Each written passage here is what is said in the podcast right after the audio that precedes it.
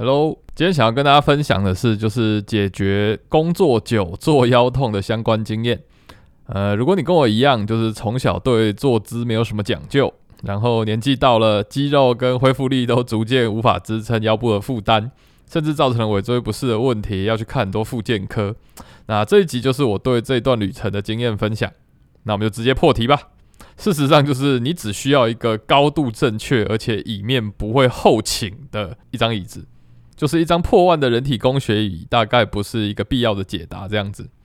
基于有自我腰痛爆炸的那一年，我就一时火大，买了一张三万多块钱的高级人体工学椅。就我想，我有资格说，你或许不需要这张椅子。那我们先来说终极理想不异类的一个坐姿到底是怎么一回事。那基本上我们坐着的时候，我们人的骨盆下方就有两个坐骨的端点。就是说，如果你可以好好把重心调整到可以完美支撑在这两个坐骨上的时候呢，也就是说，你的身体的上身的重量其实就是垂直作用在你的脊椎跟你的肌肉上面，那其实就不会发生太多腰部痛的问题。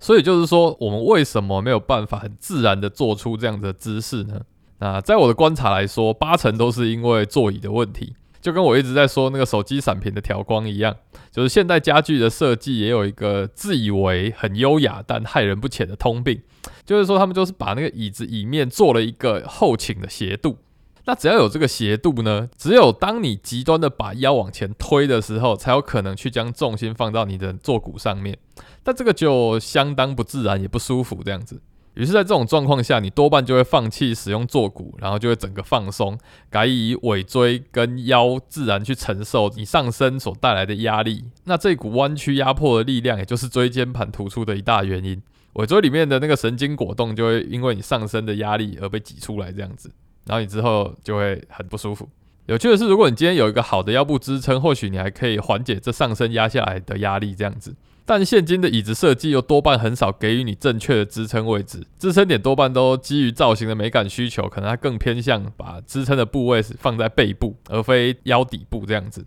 到这里，我想举一个我觉得很棒的一个例子，就是我前一份工作的时候啊，因为是新部门，所以配到就是全新的椅子，而且十分好坐。怎么样的好做法？就是说它虽然是泡棉椅，但它的坐面是平的。那它椅背也算挺直，不会真的逼迫你要靠上去的时候，就是要整个躺下去，进而破坏你坐骨支撑的重心这样子。那腰部也贴近理想的下方，以些许的弧度来支撑着，就一切都接近完美。那一年过去了，事情就不一样了，泡棉逐渐的被你坐扁，于是导致刚才所谓的后倾的这个斜度就出现了。然后因为坐垫下陷的关系，腰部支撑的位置也相对就向上偏差了。又尤其是在这种软泡年上，你你要在这个凹槽中试图挺起身子，一直对抗这个向下陷的态势，就非常的困难。于是，在这个次方加成的问题下，一张原本是很好的椅子，就变成了一张让你超级腰痛的烂椅子。那撇开这个软式泡棉椅或者是网状椅这种必定会变形变成后倾的椅子不说，我们换个角度说，为什么水平不后倾的硬式椅凳这么少？其实原因很简单，就是因为骨盆下的那两个坐骨的点，其实面积相对还是算小，所以当你全身上半身的重量都集中在这两个点上的时候，我们屁股上的皮肉终究还是相对会感到压迫。所以在没有意识到长远腰部问题的情况下，我们在试选座椅的时候，一定都会只考虑刚坐下不久时候的舒服度嘛。也就是身体后倾，改分散压力到坐骨的后面、屁股肉以及腰部弯折这样子的自然支撑上。所以在试坐的当下，我们都会觉得说，一张微微后倾或是采用软性材质的椅凳会相对好坐。但久而久之，就像上面说的，可能是你的泡棉久坐凹陷了，可能是你后倾的椅子没有一个舒适的腰部支撑，最后腰就受力过久而脊椎就爆了这样子。到这里，你可能会好奇。那所谓那种高级的人体工学椅又代表着什么事情？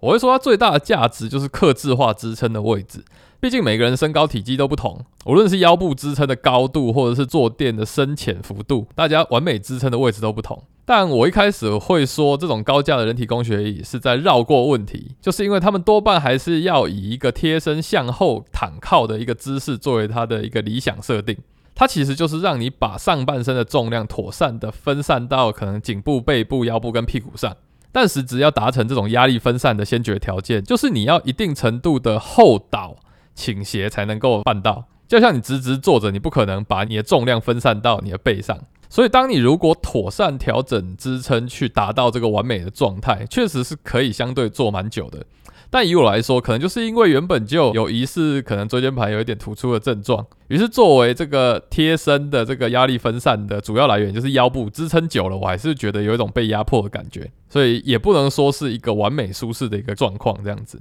所以对我脆弱的腰来说，这样子久坐工作形式虽然没有伤害性的问题，但说实话对我来说也不到一个完美的解答。那上面说了这么多，难道完美的椅子就不存在吗？我们先回到一个硬板凳坐骨接触面积过小，导致屁股肉会痛的这个问题好了。当然，你也可以买一张非后倾的泡棉椅子，然后在凹陷之后就立刻把它丢掉这样子，或者是买一个厚度不至于会造成凹陷的一个薄垫，那这样子一样可以解决这个屁股痛的问题。但对于很讨厌椅垫会滑来滑去的我来说，更完美的一个解答就是买一张椅面非后倾，但是又有做出一点凹陷弧度。来稍微贴合坐骨的椅子。如果你不是很懂我确切在说什么的话，就欢迎到台北大桥头捷运站旁边的保安星巴克坐坐他们所采用的那张椅凳，这样子就是站到我可以坐一整天都没有什么问题。我爱到甚至会有股邪念想要偷走一张。所以如果有人有门路可以买到那张椅子，务必请联络我。好，因为搞不到保安星巴克那张椅子嘛，所以我就买了现在外面咖啡厅常会看到的那种被称为工业风的铁椅。然后由于它的坐面有达到一点非后倾的些微弧度，所以还算有达到久坐，然后不会屁股太痛的一个效果。再者就是会选这张椅子，也就是它坐高适中，相较很多欧美的家具椅，坐高更适合身高没有那么高的我。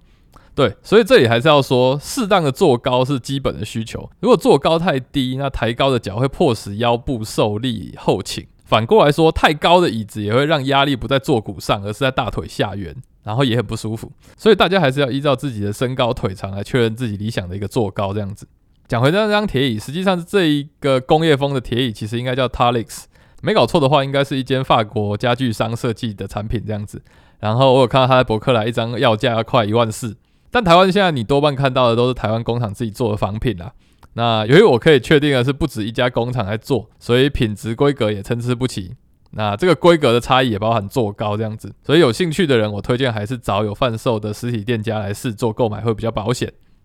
那如果我讲了这么多，其实你根本没有 catch 到什么是正确坐骨上的坐姿。那有兴趣的话，你可以找一种就是可以解决腰痛的美姿坐垫，它实际上就是设计了一个弧度，让你可以自然的施力坐到坐骨上，而不是自然腰一软就瘫下去了这样子。那我自己一开始用的是叫 Backjoy 的一个品牌。如果你已经有一张就是高度算对了的板凳，那基本上它就十分的好用。我自己真的就是靠它养成一个习惯，那个习惯养成之后，就是你自然很清楚的会意识到，当自己无法维持这个坐姿的时候，那一定会腰痛。那当你有这个习惯意识的时候，你就也不需要这张椅垫了。这样子。好，那我今天的求坐之路就分享到这里。那无论如何，久坐终究就是一种负担，但是是我们可以让这股负担不变成永续性的伤害。这样子。